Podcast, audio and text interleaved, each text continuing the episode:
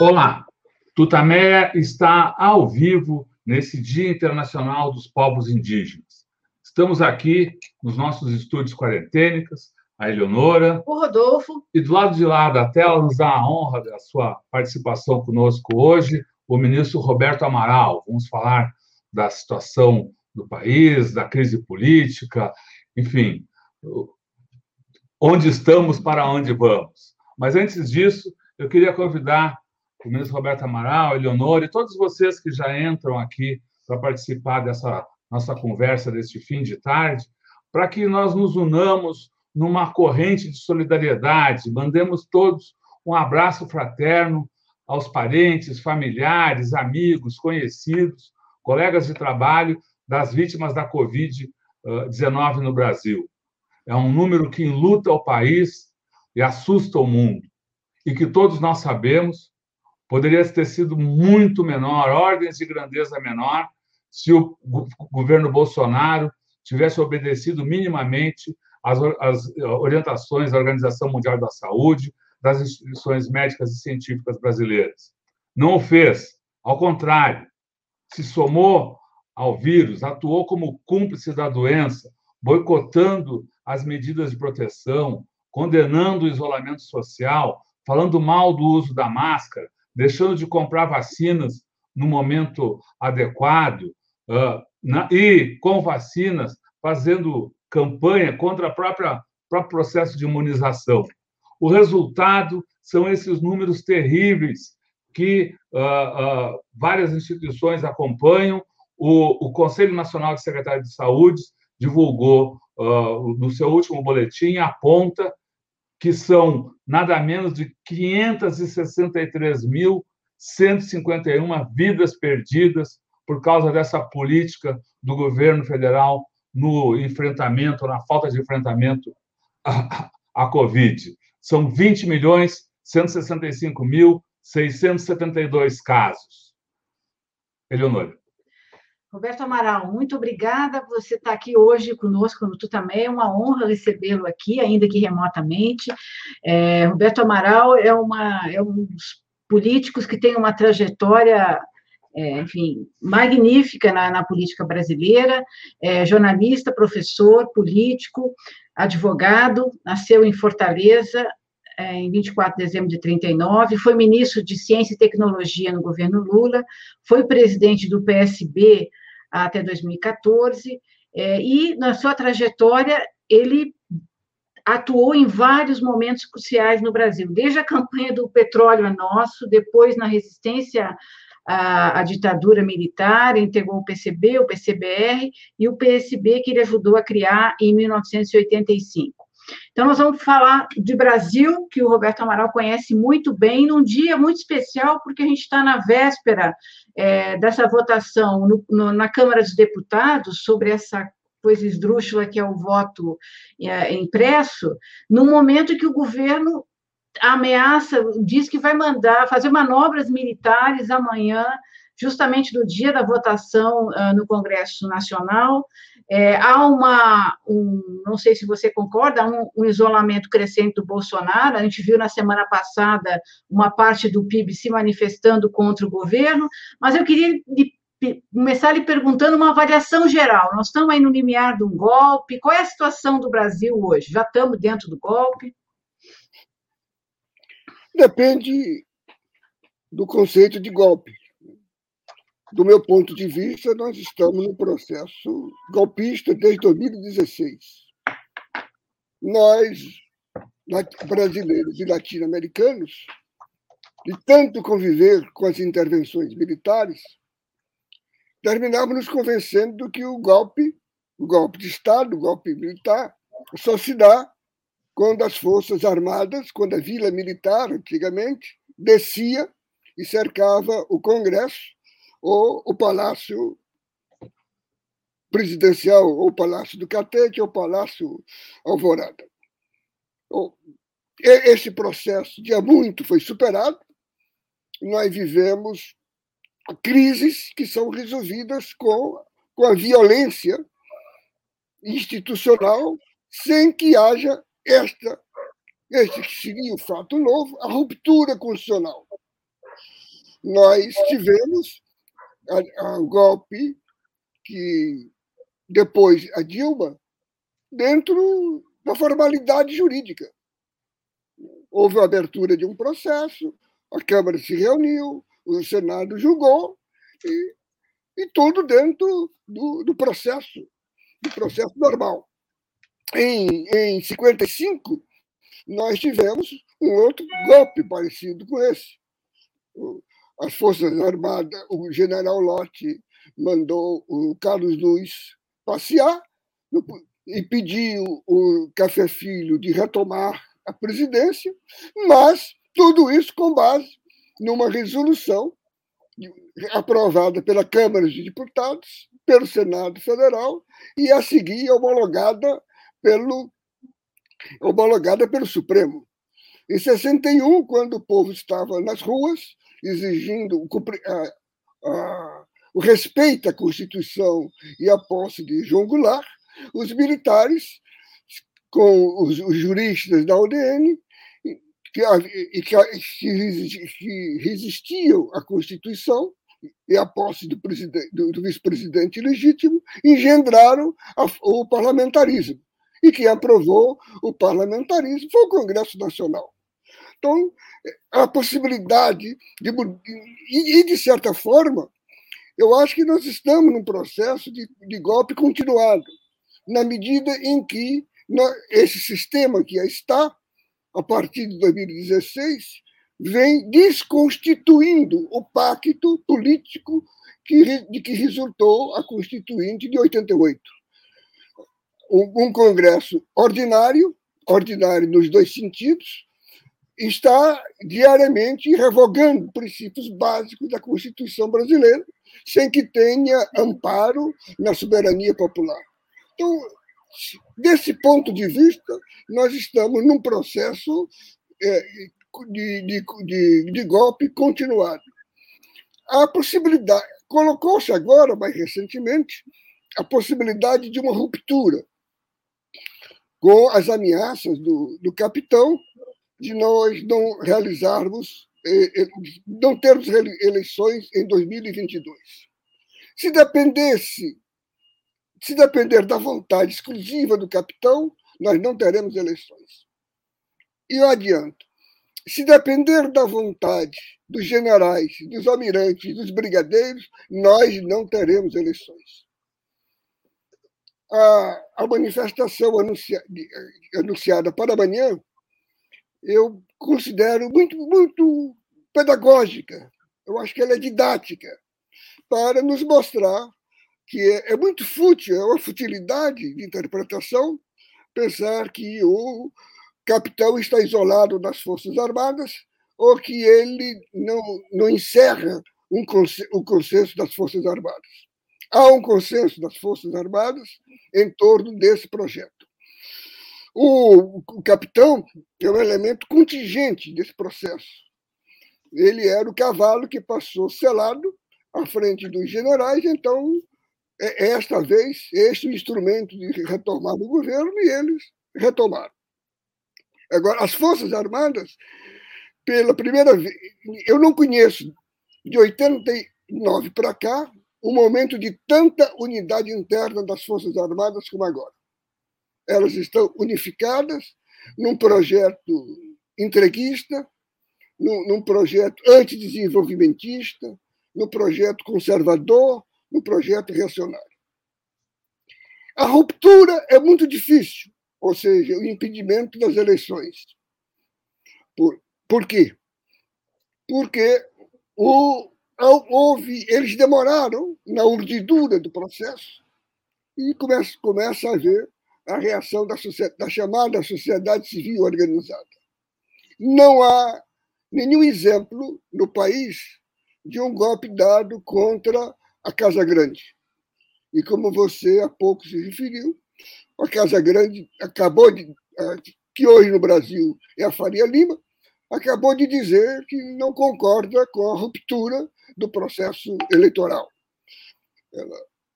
Ela está preocupada com seus interesses e já, já mandou este aviso. O capitão e as Forças Armadas estão é, encontrando resistência que eu considero inédita no Supremo. O, Supremo tem, tem tomado atitudes de, de resistência a todo o processo golpista. E, e o TSE, nós temos que reconhecer, teve um papel muito importante, ou está tendo um papel muito importante na defesa da, da licitude, da legalidade, da legitimidade do processo eleitoral. O capitão, pouco se dá ao capitão voto impresso ou não. Ele não tem a menor preocupação com relação a isso. Isso é um pretexto. É é, ou era um pretexto, é um pretexto para criar um caos, para criar a dúvida. E ele vai levar isto até o final do processo, para tentar deslegitimar a eleição, as próximas eleições, e o seu adversário que deve ganhar as eleições. Com isto, ele cria um clima de instabilidade e, o, e aquele presidente que o suceder, se conseguir suceder ele tomar posse e governar, governará com, com, com a fragilidade. Um, esse, esse modelo não tem nada de novo, né? isso foi, já foi exercido no Brasil muitas vezes. Em 1950, quando Getúlio foi eleito, com 47%, 49% dos votos. A UDN e o Lacerda inventaram que ele não podia tomar posse porque não tinha maioria absoluta. Em 55, com, com, com, com a eleição de Juscelino, em 1955, essa mesma conversa foi levantada que Juscelino não tinha sido, não era legítimo porque não tinha maioria absoluta. Então, é um clima que para criar um trauma e, e se não inviabilizar o governo, como inviabilizaram o de Getúlio Vargas, é dificultar a, a, a, sua posse, fragilizar o presidente. Em vez do presidente estar tratando do seu projeto, ele passa a ser é, a ficar na defensiva. O objetivo é este. O presidente conta, além, além do, certo, do, do centrão, ele tem uma maioria talvez a maior maioria que, já, que nós já conhecemos no Congresso, o, o Lula, nem nos, nos, seus bons tempos, do primeiro mandato, teve a maioria tão sólida quanto esse, esse camarada tem, e ele está fazendo a resistência possível.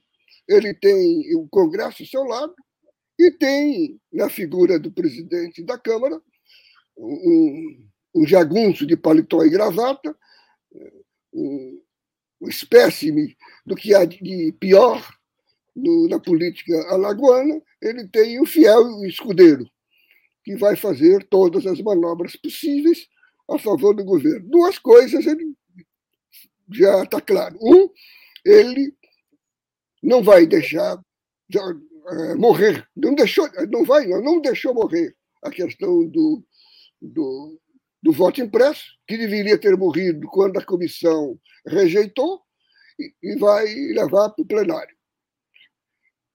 O que faz, o que ajuda o Bolsonaro, ajuda o discurso do bolsonarismo. E ele é a garantia de que o impeachment que a sociedade está pedindo não caminhará. Esse é o quadro que nós estamos vivendo e aponta, se eu eu poderia daí fazer uma conclusão, que é a necessidade da organização popular.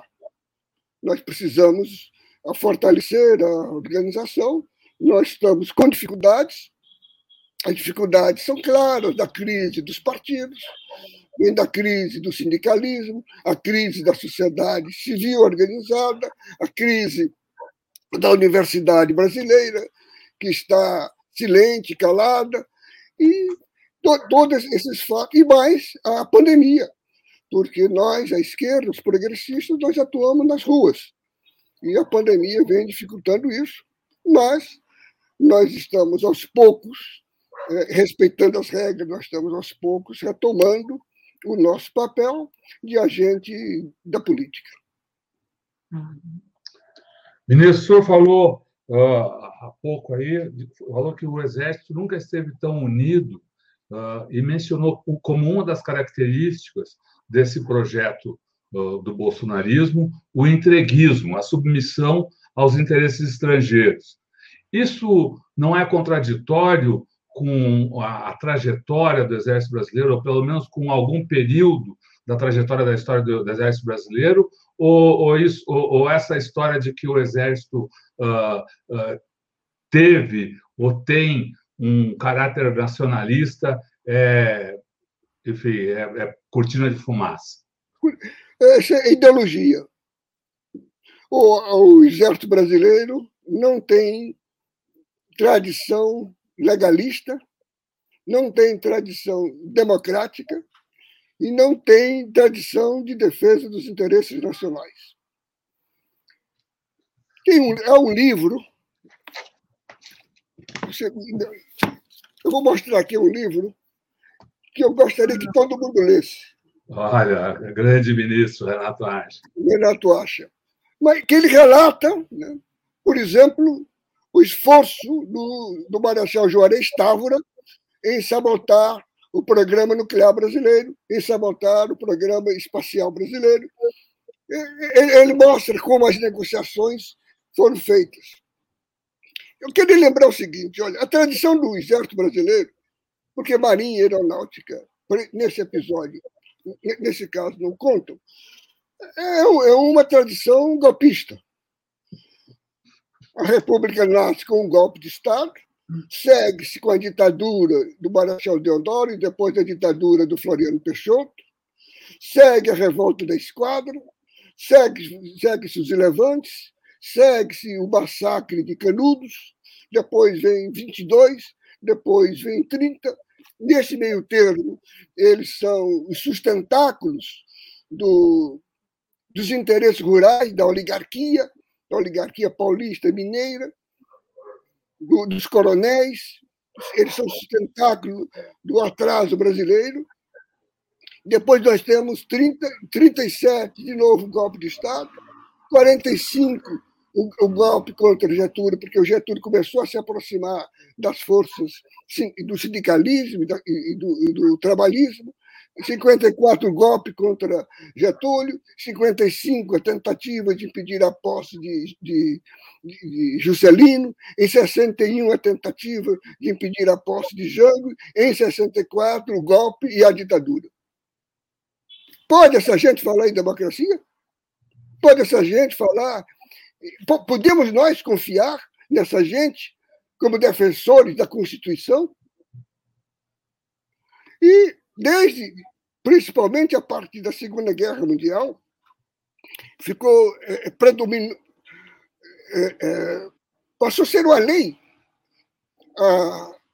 as Forças Armadas brasileiras meteram na cabeça, eles têm o seguinte raciocínio. Eu vou pegar o raciocínio de, do final da, da Segunda Guerra Mundial, quando eles retornam o Brasil, o, o mundo, então, naquele então, estava dividido entre o comunismo e o capitalismo, entre Ocidente e Oriente. Nós, brasileiros, éramos, independentemente da nossa vontade, aliados do Ocidente, e o, e o, e o grande defensor do Ocidente era, são os Estados Unidos e suas Forças Armadas.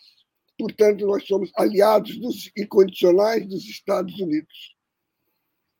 Essa, essa política vem de lá até aqui. Acabou-se o conflito, acabou-se a Guerra Fria, mas nós continuamos a serviço dos interesses dos Estados Unidos, do, imperialismo americano no mundo. Nós, até o governo, com exceção do governo Jânio e até o governo é, é, Lula, nós votávamos contra os nossos interesses na ONU, sempre acompanhando o voto dos Estados Unidos. Nós, um país colonial, defendemos a, a, a, o, o, colonialismo. E, e essa política apenas agora está fortalecida. É de opção, não, não tem mais a justificativa do não tem mais a justificativa do comunismo, tem a justificativa do conflito leste-oeste, do conflito Ocidente-Oriente, que é a nova política dos Estados Unidos. E nós estamos a mercê disto. O, o, o Brasil, essa, as Forças Armadas optaram por, por se transformar nos gendarmes do que eles chamam da ordem, da lei e da ordem. Esse não é papel de Forças Armadas, esse papel de polícia.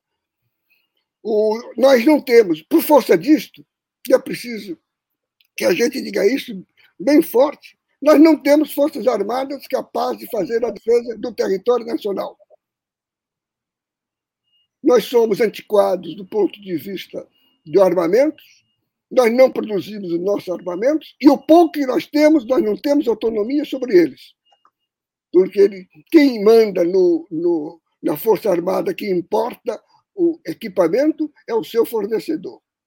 Nós não podemos aqui dar um tiro, são os Estados Unidos. Nós construímos, vocês estão lembrados da história do Tucano? É, nós não podemos vender Tucano nem a Cuba, nem a Nicarágua. Nós só podemos vender com autorização dos Estados Unidos. Lembrar, que o Tucano é um, um avião desenvolvido pela Embraer, né? É Embraer, mas acontece que as turbinas são americanas e a, e a aviônica é americana. Então, tudo que tiver é, qualquer elemento é, americano, qualquer peça, qualquer equipamento, está vedado à venda. Ou seja, nós não temos forças armadas. Essas forças armadas que aí estão não têm condições de nos defender. E, ao invés de, de cuidar da defesa nacional, está cuidando de, de, queimadas na Amazônia, de, de distribuir água no, no, no Nordeste, quer dizer, é tudo fora de suas atribuições. Ministro, como é que o senhor vê hoje, então, o papel dos Estados Unidos nessa crise? O senhor começou falando de 2000, do golpe de 2016, no qual os Estados Unidos deixaram pegadas, deixaram rastros, muita evidência da atuação é, dos Estados Unidos na derrubada da, da presidenta Dilma. E agora, quer dizer, o senhor vê o, o, o Biden parece se aproximar do Bolsonaro, apesar de algumas alguns senões, mas parece que os Estados Unidos está apoiando o Bolsonaro e vai apoiar quem se opuser a, a Lula, tentando evitar a volta de Lula. É, como é que o senhor vê os Estados Unidos nesse momento?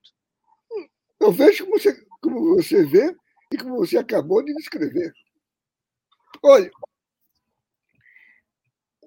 os Estados Unidos só cogitam de interesse. Não os critico por isso. Pode haver, poderia haver no Brasil um governo mais favorável aos interesses dos Estados Unidos do que o governo eh, do capitão?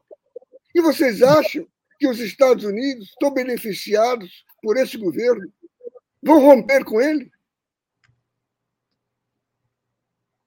Nós, nós só voltamos na, na ONU depois do, do voto do delegado americano para segui-lo. Nós, nós temos um, um, governo em que o presidente da República faz continência à bandeira dos Estados Unidos e que faz seu jogo contra a Venezuela, que faz seu jogo contra Cuba, que, que, que está é, contra os nossos interesses, sabotando as relações com a China, contra os nossos interesses, que é o, o, o, o maior parceiro comercial brasileiro que está fazendo o jogo dos Estados Unidos contra a nova tecnologia da 5G. Por outro lado, pode interessar os Estados Unidos, seja Biden, Bush, Clinton, quem for, um governo que fala em independência, que diz que faz uma política ativa e altiva, que, que tenta coordenar os países da América do Sul sem os Estados Unidos, que, que, que esvaziou a, a, sua participação na OEA, que fez a organização do o, o Conselho dos Ministros de Defesa. Vamos raciocinar. Quem de nós, presidente dos Estados Unidos, deixaria de prestigiar esse governo que está para prestigiar uma nova ameaça de independência? A sabotagem do nosso governo começou no governo é, é, Barack Obama. Foi no governo Barack Obama que começaram a, a, a, a hackear o telefone da presidente da República e da Petrobras. O senhor acha que os Estados Unidos podem agir agora para tentar impedir uma vitória de Lula? Como é que eles Pode. podem atuar? Hã? Pode. Fazendo o quê? Os Estados Unidos não. Eles não farão nada ostensivo contra a eventual, contra a eventual eleição do Lula. Mas farão tudo possível para que haja uma alternativa a Lula. Tudo que for possível. Alternativa que não que não o Bolsonaro. O mesmo Bolsonaro. O Bolsonaro, claro. Uhum. Nós nunca tivemos no, na história republicana um governo tão pró-americano quanto é esse. Por que os Estados Unidos vão se voltar contra isso? Uhum.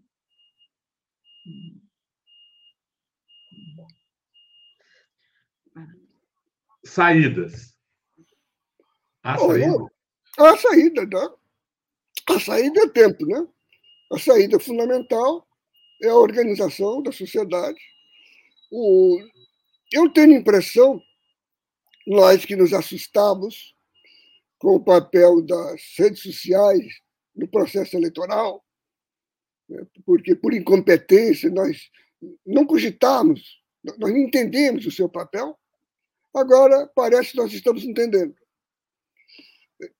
Neste momento em que nós estamos conversando, deve estar havendo centenas, se não milhares, de debates como esse nosso.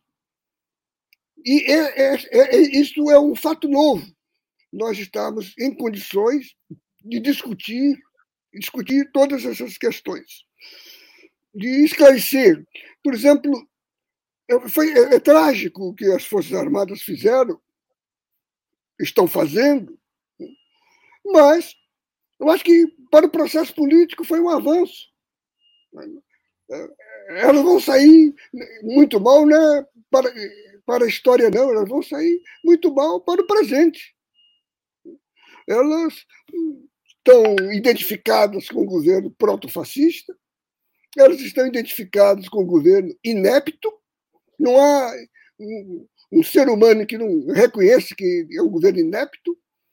Um, um dos elementos mais ineptos desse governo inepto é um general da ativa, o, o ministério comandado pelo general da Ativa é um centro de corrupção. Então, isso é didático para a sociedade. Não ficar pensando que, tem, que existem as Forças Armadas salvadoras da pátria. Nós temos que contar conosco. Nós temos que nos organizar.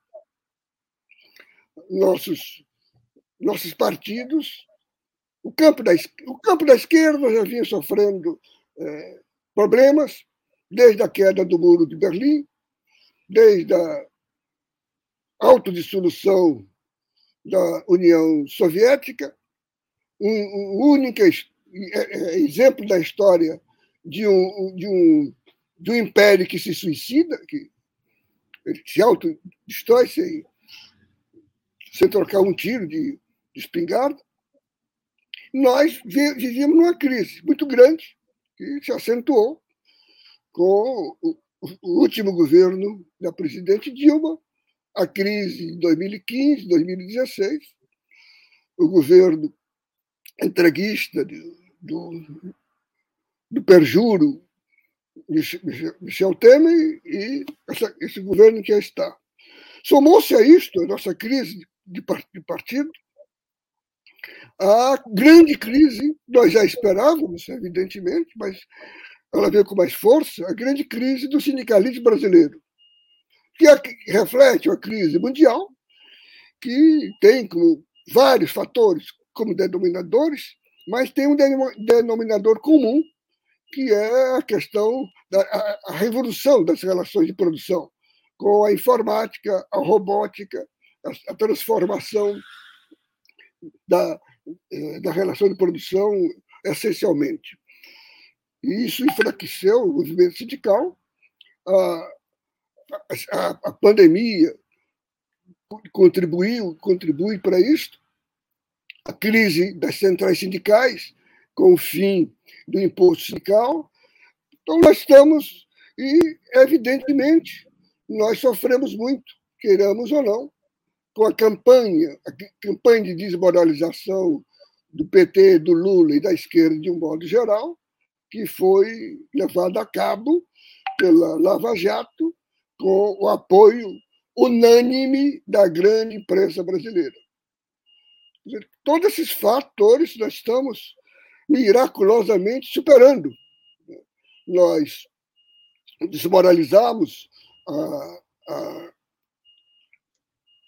a Lava Jato, que foi uma operação dirigida pelos Estados Unidos, pelo Departamento de Justiça dos Estados Unidos, contando com maus brasileiros, procuradores maus de péssima qualidade, de, de, de um juiz de piso escancaradamente é, é, parcial, a, a, a, fraqueza do Supremo, quando negou a liberdade a Lula, e, e, a partir de um Twitter do, do comandante do, do, do Exército, construiu o processo fundamental. É bom lembrar, é bom lembrar. Hoje eu não faria nenhuma crítica ao Supremo, mas lembraria, mas é preciso ter em conta que foi o Supremo foi fundamental no golpe, quando quando negou de, forma, do meu ponto de vista inconstitucional, a posse do Lula na, na, na Casa Civil. Quando é, é, é engoliam a, o, o, o hackeamento do, do, do, do, telefonema do presidente da República com o ex, com ex, com o ex-presidente. E quando, e quando é, recusou a liberdade de Lula, dando espaço com a prisão em segunda instância a, a sua a sua inelegibilidade e, por fim, a sua prisão. Dizer, isso foi uma construção de, de, da Casa Grande, da Faria Lima, do Estadão, da Folha, do Globo, da Rede Globo, dos Estados Unidos. Nós, no entanto, hoje nós temos um presidente da República, o presidente Lula livre, potencial candidato à presidência da República, temos os nossos partidos, bem ou mal, se reorganizando, né? temos a sociedade civil se reorganizando, e eu acho que você perguntou, e a saída, a saída é a velha saída leninista, a organização. Se nós nos organizarmos, como nós, com pouco que nos organizamos, primeiro, nós sobrevivemos. Parecia impossível, nos vídeos de 2015, 2016, 2018, que nós iríamos sobreviver. Nós, nós agora estamos é, sorrindo. Mas se você se lembra do que foi o final de 2018, o que era a eleição desse capitão, o que vinha, o que, o, o que vinha acontecendo, nós estamos superando tudo isso, né? superamos as fraquezas do, do, do Supremo, superamos a desonestidade do, do juiz Moro, superamos a, imparcial, a parcialidade da grande imprensa e, e, estamos aí. Quer dizer, não temos por que lamentar. É, nós temos que, não temos que lamentar o que nós fizemos, eu acho que nós avançamos, não tem por que lamentar, nós temos que olhar para, se olhar para trás, ver que nós avançamos. E o caminho, o caminho é esse mesmo, é avançar. Eu, eu acho que todos nós estamos num momento de, de revisão, de reversão.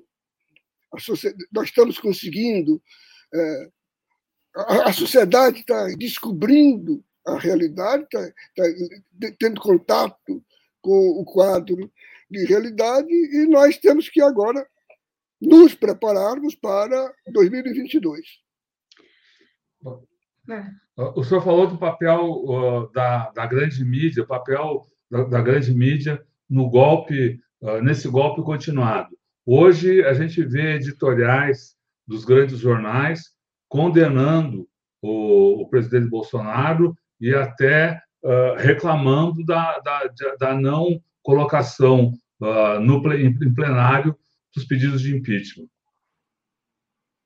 Não, não fomos nós que mudamos de opinião. Sim, mas é, é, é, é crível essa mudança de opinião? Ela, ela, ela, ela, é positiva? É positiva. É positiva. Nós devemos nos aproveitar. Né? O, o, eu, eu, devemos nos aproveitar das contradições do TSE.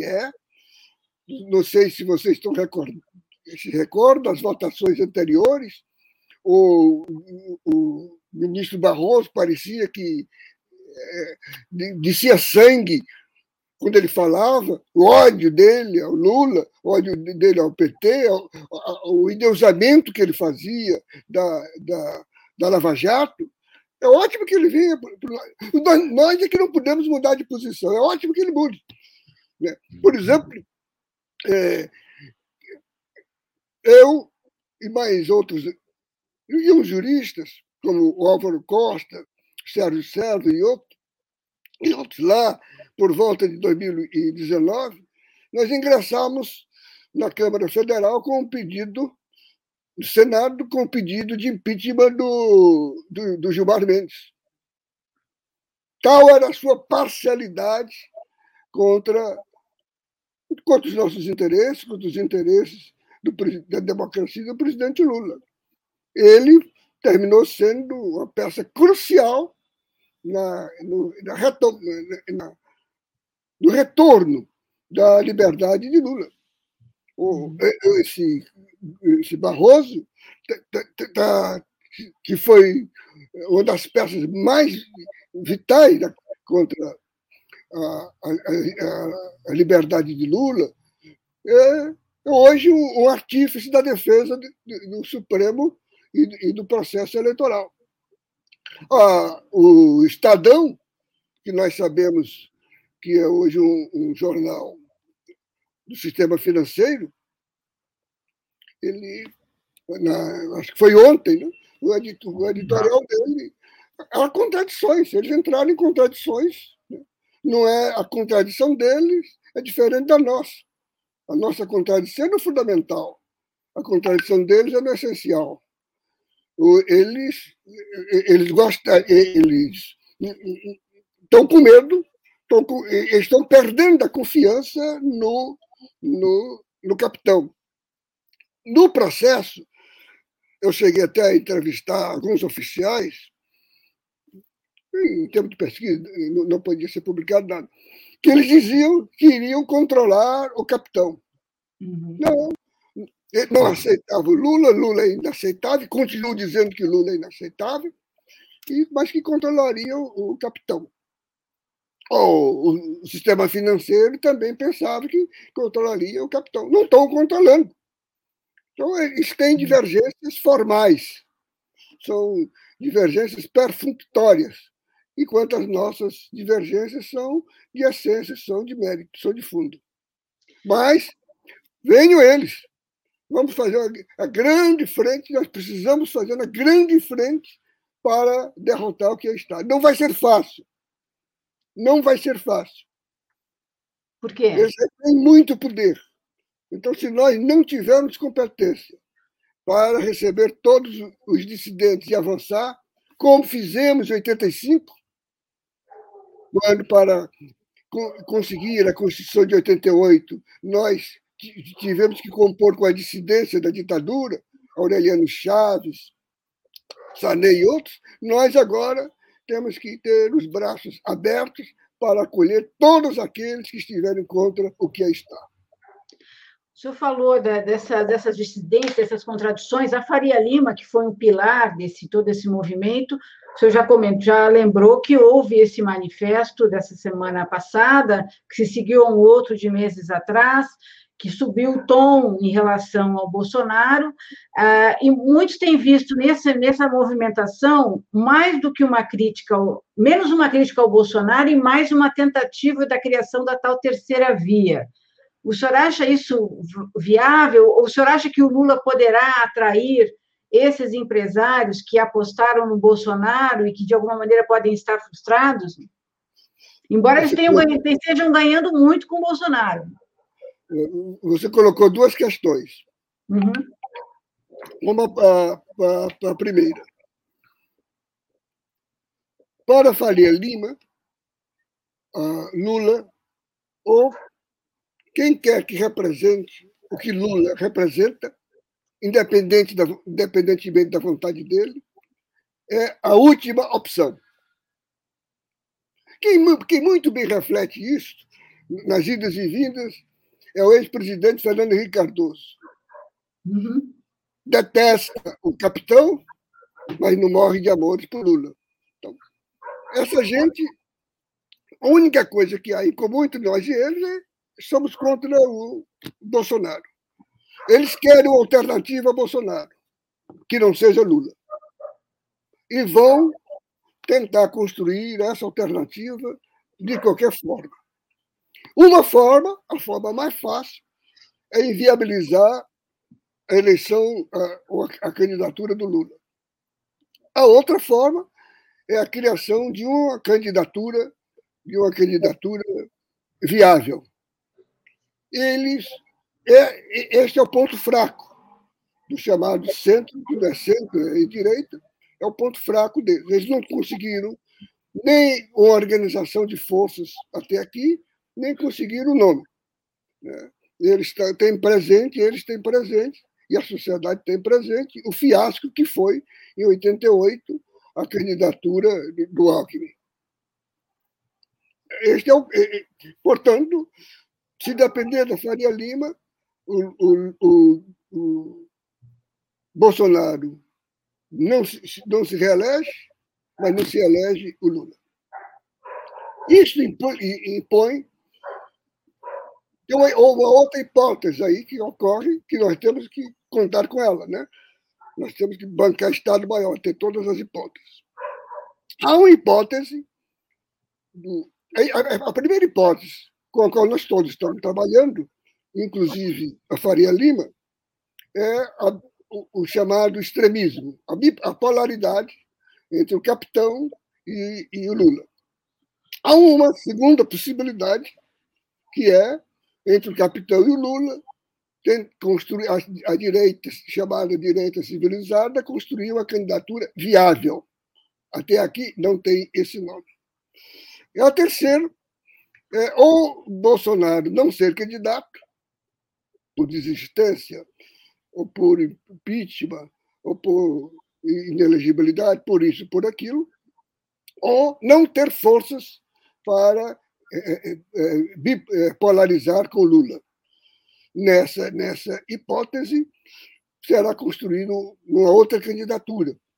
Com, e, do meu ponto de vista, o, o Ciro Gomes aspira esse espaço. Né? Na saída, como ele não pode é, entrar, como não tem espaço na disputa entre Lula e. Hoje, estou falando hoje, entre Lula e, e o capitão, a, a expectativa dele é substituir o capitão. Daí o seu ataque, os seus uhum. ataques ao Lula, que são mais ferozes e mais constantes do que os ataques do próprio, do próprio capitão. Lula é um, eu não vou dizer nenhuma novidade quando eu digo que Lula é um conciliador de origem, de formação. Ele era um, um, um negociador de primeira qualidade. É, é, ele vem, é, essa foi a formação que ele teve da política, a formação sindical. Esta formação ele aprimorou em 2002, foi essa capacidade de compor que o elegeu, quando ele conseguiu compor com setores à, à direita, e o seu governo foi essa tentativa permanente de composição. Não nos esqueçamos que o ministro que o ministro da, da, que o presidente do Banco Central no governo do presidente Lula era um funcionário do Banco Boston. Não nos esqueçamos de qual foi a política que o Palocci adotou no Ministério da Fazenda, ortodoxia monetarista. Mesmo assim, vocês que acompanham tão bem a política brasileira devem estar recordados que, mesmo assim, o Lula teve uma crise muito forte em 2005. Né? Ele quase que, quase que era deposto ali. Ele não tivesse a perspicácia que teve de perceber o processo que se desenrolava no Congresso, o acovardamento da, da bancada do PT na, na Câmara e foi para a rua e voltou da rua fortalecido. Ele vai, ele sabe que com a, sua, a esquerda, né, com, com 30%, 30 e pouco por cento, garante a sua presença na, no segundo turno, mas não garante a eleição. Ele, ele vai, ele vai, vai tentar ampliar e vai precisar ampliar. Agora, e, segundo, e ele terá que ampliar ainda mais para tomar, a, ter, tomar posse, quando eu digo tomar posse, uma posse tranquila. E, terá, e, para entender, terá que ampliar ainda mais em relação a 2002? 2002. Em relação a 2002. Quando nós não tínhamos o quadro político-militar que temos hoje. Ele vai ter que ampliar da campanha e ampliar ainda mais para poder governar. Aí tem o problema da dosagem. Uma de dois. De um, de um lado, ele terá que fazer uma campanha que amplie. E você só amplia a sua direita, ele não tem como ampliar a esquerda. Uhum. Então ele tem que, que, que ampliar ao centro. Para tranquilizar o país, ele é o retorno à esperança, é o retorno ao desenvolvimento, vamos todos trabalhar, acabar com o ódio, etc. Que é isso que a sociedade quer ouvir. Mas, por outro lado, ele terá que fazer mudanças, mudanças drásticas, mudanças quase que radicais. Ele vai, ele vai ter que tomar posições muito concretas. Por exemplo? Por, exemplo, o, o, o México tá. O, o México começa uma campanha para esvaziar o EA. Nós vamos ter que nos definir diante disso. O, nós vamos ter que nos definir diante das privatizações. Nós vamos ter que nos definir diante da política externa. Nós, então, vamos ter que nos definir é, diante desse quadro que está.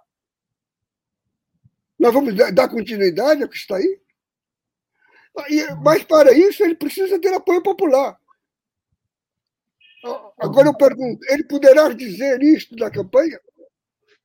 Ou ele vai correr o risco de não dizer isso na campanha e tentar executar isso no governo e não ter apoio?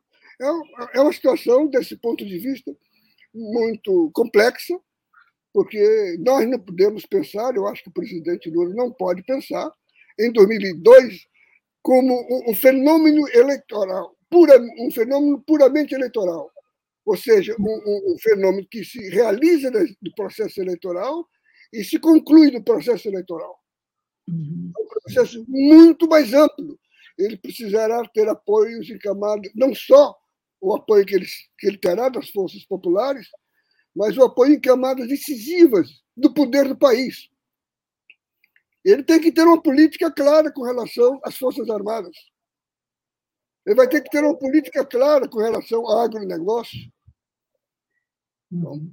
Ele precisará, em qualquer caminho em que ele se mova, ele vai ter que ter um apoio popular muito forte para poder realizar o que, do contrário, será uma tragédia, porque ele será uma frustração. Quer dizer, uma situação muito... O nosso povo mais uma frustração. Agora, essa, essa necessária abertura, ampliação ao centro e à direita, uh, não traz também o risco de provocar fissuras na, na base presente do presidente Lula? Faz.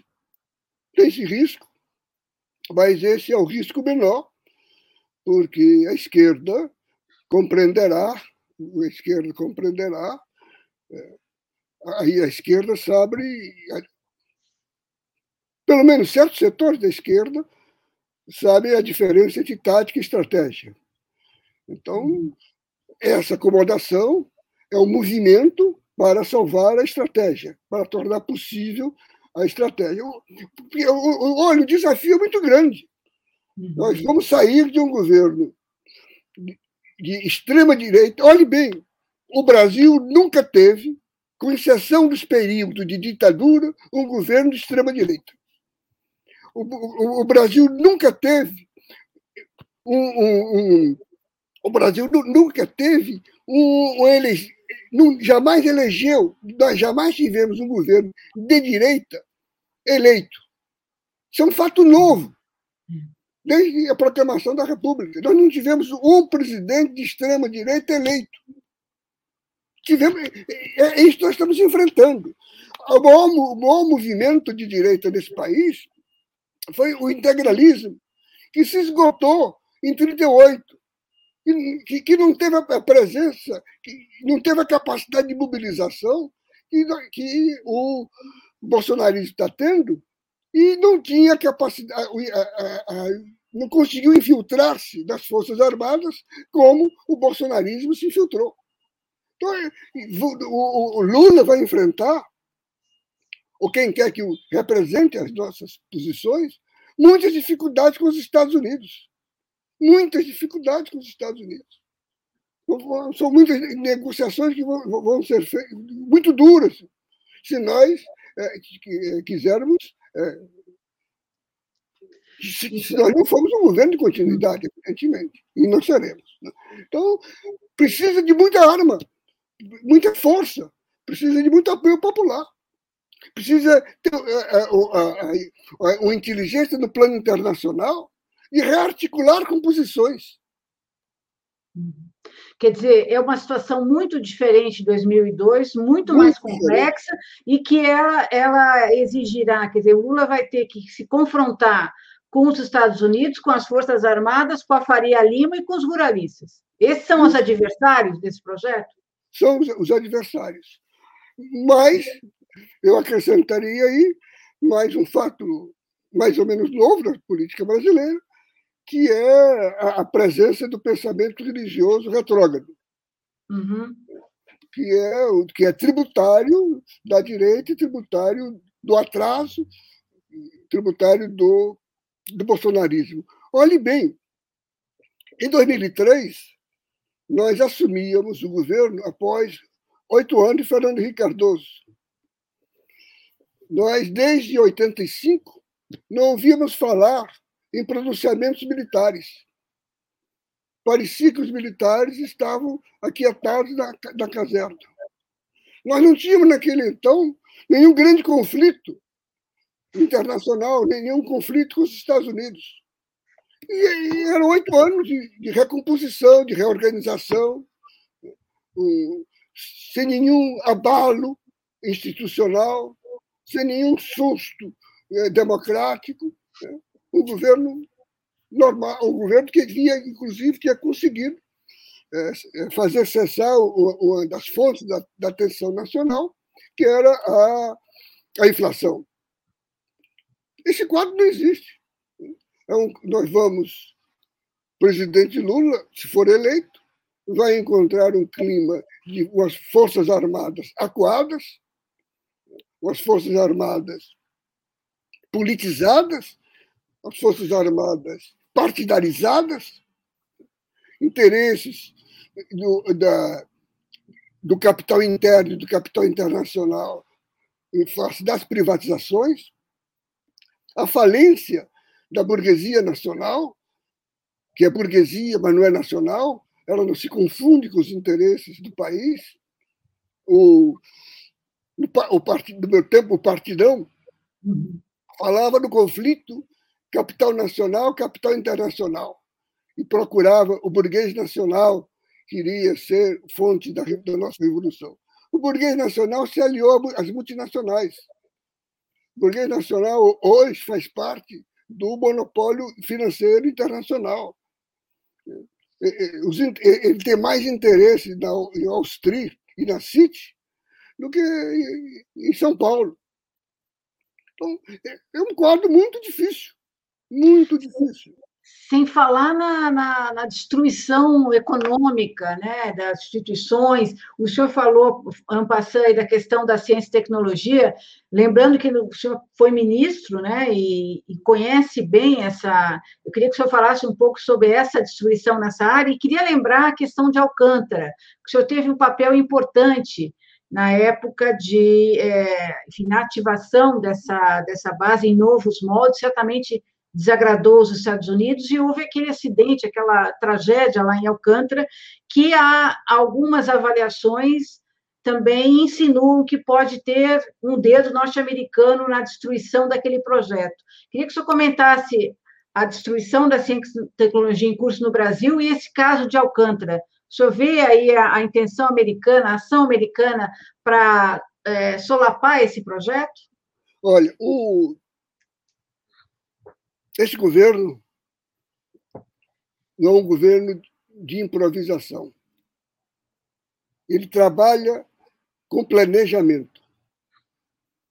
E, o seu, e, a, e parte do seu planejamento é destruição da ciência, da tecnologia neste país. Eu não estou fazendo comício, não. É fato, objetivo. Todas, eu não estava preparado para a pergunta, senão eu pegaria aqui os dados que eu tenho. Todos os recursos destinados à educação, ciência e tecnologia em nosso país vêm caindo assustadoramente. Para vocês terem ideia, as, as, as bolsas do CNPq estão congeladas de 2010. Vocês sabem quanto, quanto é a bolsa de um pós-doutor? R$ 4.100. Nós estamos produzindo quadros para os Estados Unidos, para a Europa. O, o, a, a, universidade, a universidade brasileira, a universidade pública, está sendo destruída. E isto é proposital. A pesquisa está sendo destruída. E um país que não tem. É o seguinte: você não tem forças armadas se você não tem indústria. Você não tem indústria se você não tem ciência e tecnologia para produzir, não tem ciência para produzir tecnologia. Ou seja, você importa tecnologia, você importa forças armadas. Nós, nós íamos avançando desde o primeiro governo do, do presidente Lula, nós íamos avançando em recursos eu tenho a honra de dizer que dobrei o número de bolsas de estudo. Elas estão congeladas. O, Fundo Nacional de Desenvolvimento Científico e Tecnológico, que vem de 1957, está sendo esvaziado. Contra a lei e contra a Constituição, os seus recursos, que não são recursos da União, são recursos arrecadados do mercado, estão congelados e, e, e, e estão faltou agora o termo, eles estão bloqueados. Contingenciados. Contingenciados. Então, é, é isso. É uma tragédia que nós estamos vivendo. Uma vez, no debate, há pouco tempo, uma, colega nossa perguntou e como, para, é, tem como recompor o, o, o tempo perdido? Não. Essa é a tragédia. Quando você para uma estrada, você pode, dez anos depois, retomá-la no ponto onde você deixou. Na ciência e tecnologia, não. Aquele ponto continua andando. Imagine uma Fórmula 1 em que só você sai para reabastecer. Você não volta mais para o mesmo lugar. Então, esse é o, talvez seja o mais grave dos crimes que estão sendo cometidos contra, contra o nosso país. Na, agora, a questão da, da, de Alcântara. No governo Fernando Henrique Cardoso, foi aprovado um tratado, foi, foi firmado pelo, pelo Brasil um tratado de entrega da base de Alcântara aos Estados Unidos. Uma coisa infame. Uma coisa infame, infame, não tem outro termo, né? vergonhosa. Nós conseguimos, não conseguimos detê-la no Congresso, mas nós conseguimos, não conseguimos revogar a retirada, mas conseguimos. Eu, o ministro da, das Relações Exteriores, Celso, eu tenho Celso, e o Viegas, ministro da Defesa, solicitamos a, a, o retorno e, e no nosso governo o processo foi paralisado. Nós, nós tínhamos, então, a, a, o projeto espacial brasileiro tem dois segmentos fundamentais. A base, a base de Alcântara e a, fabrica, a, a fabricação do, do míssil, chama o VLS, Veículo de Lançamento Satélite. Acontece, ocorre que com a falta de verba, falta de treinamento, não, não houve sabotagem dos Estados Unidos. A sabotagem foi do governo Fernando Henrique Cardoso, que não, não deu recurso. Nós tivemos aquela tragédia. Foi uma tragédia de manipulação errada. Os, os cientistas estavam operando com o, o sistema é, ligado, houve uma explosão. É, nós estávamos usando também o combustível sólido, que não se usava mais, e deu, e deu no que deu. Mas, apesar disso, nós conseguimos construir o, acordo Brasil-Ucrânia para o lançamento pelo Brasil dos seus foguetes. Nós lançávamos aqui a, base era comum para o Brasil e a Ucrânia, e a Ucrânia fabricava o, o satélite, o Cyclone Space, com transferência de tecnologia. Mas o fundamental é que, nesse momento, quando nós estávamos instalando a CS, a, a Ucrânia, não sei porquê, fez uma consulta aos Estados Unidos perguntando, dizendo que estava, o que estava negociando com o Brasil e perguntava se eles tinham alguma oposição. O Departamento de Estado responde: eu tenho cópia dessa carta, dizendo que não tem nenhuma objeção, mas que continuava dizendo que o Brasil não devia ter programa espacial.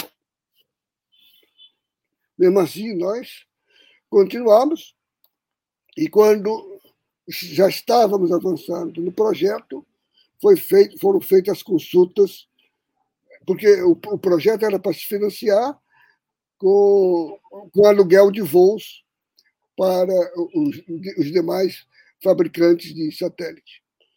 Aí os, o Departamento de Estado emite uma nota que nos encaminha, dizendo que não permitia que o, a nossa base lançasse é, qualquer foguete que, tivesse com carga qualquer equipamento americano. Isso significava cortar mais de 60%, 80% do mercado internacional, o que praticamente inviabilizava, inviabilizava o projeto. Mas, na sequência, isso ainda não era o pior de tudo, na sequência, a toque de caixa no governo Temer, o, o, o tratado Brasil-Estados Unidos para entrega da estação foi retomado, foi assinado, foi aprovado, foi sancionado.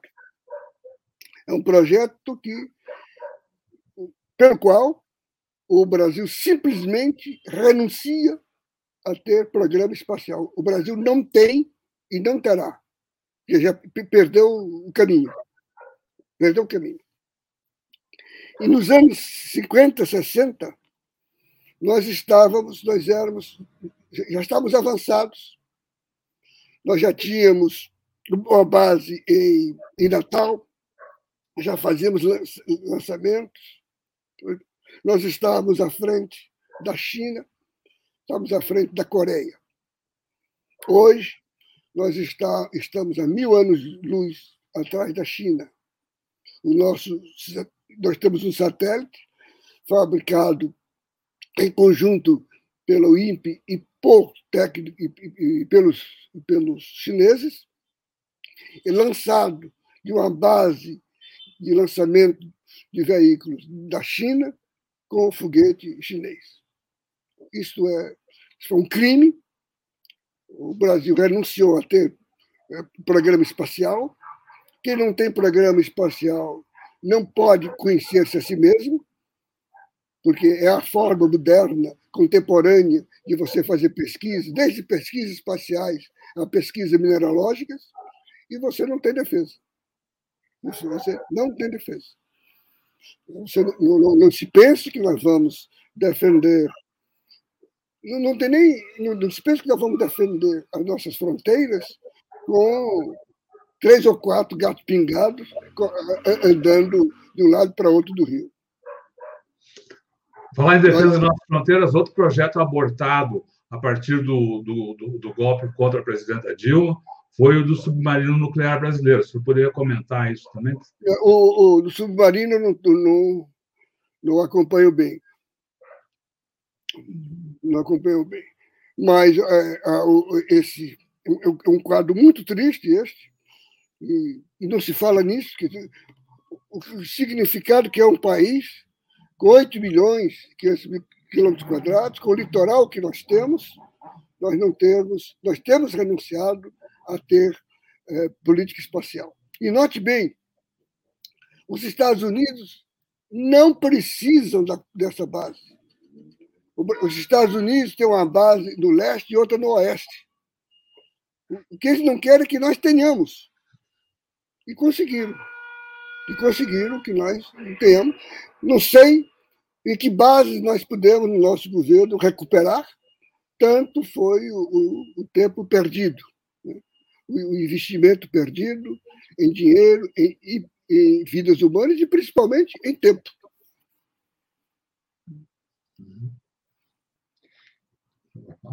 Ministro, você, o senhor acompanhou aí a trajetória da esquerda em tantos períodos da, da, da história brasileira, e o senhor comentou antes que a gente está, apesar de tudo, a esquerda está tá se recuperando do, do golpe qual é o futuro da esquerda no Brasil? Depende dessa eleição? Como é que o senhor vê a esquerda no, panorama mais, mais amplo? O senhor participou de tanta coisa, desde o movimento estudantil, criação de partido, ministério, é, luta na clandestinidade. Como é que o senhor vê a, o futuro da esquerda? Olha, eu vejo com muito otimismo, muito mesmo. Ah, em termos de história, 40 anos não é nada. Mas 40 anos atrás, 50 anos atrás, a, esquerda brasileira ela era pulverizada, frequentando partidos de centro, sem projeto unificado. A esquerda frequentava o Partido dos Trabalhadores, frequentava o então PSP, o partido do Ademar de Barros.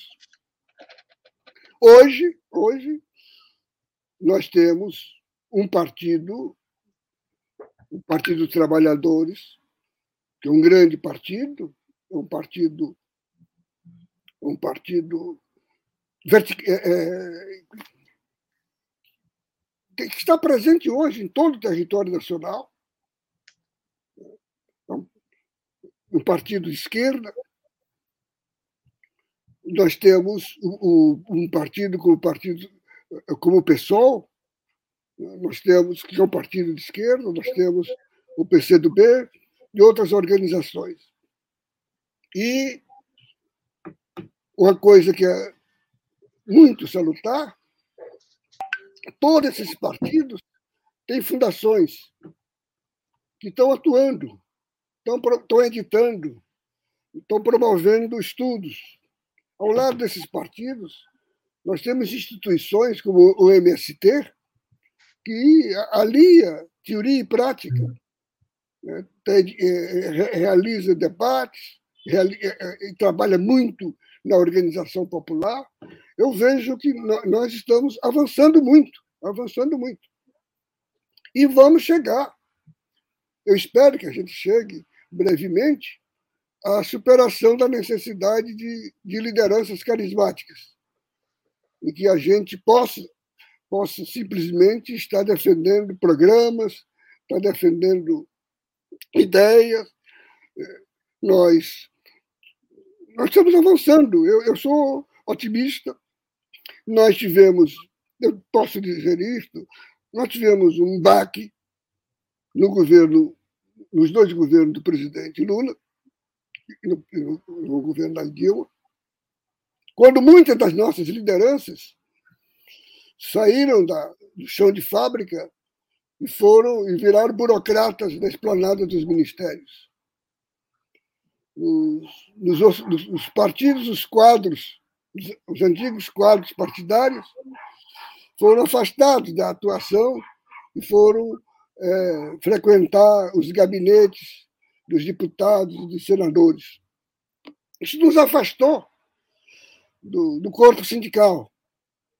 E quando nós fomos retornarmos para o chamamento do, do movimento sindical para a luta, não havia mais identidade entre as nossas lideranças e aquelas camadas. Daí as dificuldades que temos tido em realizar, em realizar greves. Alguns exemplos. Pode haver uma coisa mais trágica do que o governo ter conseguido aprovar a reforma trabalhista sem uma greve? Tinha um protesto? Pareceu não. Acabou.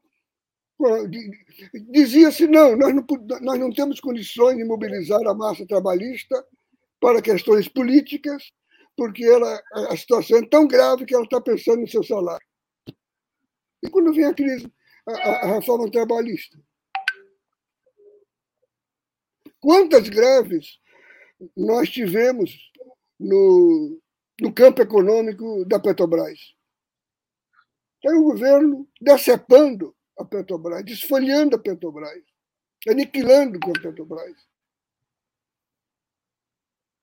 Bom, é, isso tudo tem possibilitado, isso que eu estou falando, não é não está só na minha cabeça, não. Todas as lideranças estão muito conscientes desses desafios e estão trabalhando. Eu acho que o futuro da esquerda é promissor, promissor no Brasil, e eu espero que esse futuro promissor da esquerda seja mais tarde o futuro promissor do socialismo. Legal, ministro. A gente queria agradecer muito a sua participação aqui nessa entrevista, aí, trazendo uma visão ampla aí, né, sobre a situação que vivemos no país, discussão sobre saídas. E, nesse momento, queríamos agradecer também a todos o, o pessoal que formou aqui uma, uma pequena assembleia para acompanhar esse, essa, essa entrevista, essa conversa. E nesse momento de agradecimento, eu queria convidar todo mundo, todos aqui presentes, para que a gente mande também um grande muito obrigado para todos os profissionais, as profissionais da área da saúde, em todos os seus níveis, que estão aí atuando na linha de frente do combate à Covid, enfrentando a doença e ainda por cima enfrentando o boicote criminoso promovido pelo governo Bolsonaro. Então, fica aqui o nosso agradecimento, o nosso muito obrigado a todos os profissionais da área de saúde, pessoal dos UBS, enfermeiras, enfermeiros, enfim, em todas as áreas uh, de atuação da saúde, um grande muito obrigado. Queria lembrar a todos que essa entrevista você pode revê-la, usá-la para debates, fazer um círculo de discussão sobre ela. Basta buscar por Tutameia TV em nas, nas diversas plataformas. Nós estamos em podcasts, no, no Twitter, no Facebook, no YouTube. Não deixe no YouTube de se inscrever no nosso canal e clicar na sinetinha para receber avisos de novas entrevistas. Todo o nosso trabalho é ancorado no site Tutameia, o endereço é tutameia.jor.br. Visite o nosso site, veja lá reportagens sobre as várias entrevistas que fazemos, além de, de outros uh, acompanhamentos que a gente também faz aí da, da situação nacional, no terreno cultural, no esporte, na saúde, enfim. Visite, então, o nosso site Tutameia. E agora, sem mais perguntas, a gente queria devolver a palavra para o ministro Roberto Amaral, para que faça, então, a sua mensagem, a sua palavra para o pessoal que está com a gente agora e com os internautas que seguram com a gente pela internet afora. Ministro, muito obrigado, a palavra é sua. Meus votos aqui, iniciativas como de você e da Tutameia se reproduzam. Quem, quem puder formar grupos de, de debate, de discussões, por favor, forme esses, grupos. Quem puder divulgar os grupos que estão funcionando, divulgue e que cada um de nós se, participe de uma organização. É, é, é, o ideal é que todos nós estivéssemos filiados a um partido. Vamos, vamos nos integrar no, na, na organização política, porque este é o espaço pelo qual as forças populares, os interesses majoritários da sociedade podem avançar. O meu muito obrigado e até a próxima. Muito obrigada, Obrigado, ministro. Muito obrigada. Tchau, tchau. tchau. Obrigada, Boa tarde. Pessoal. Tchau, tchau, tchau para todos.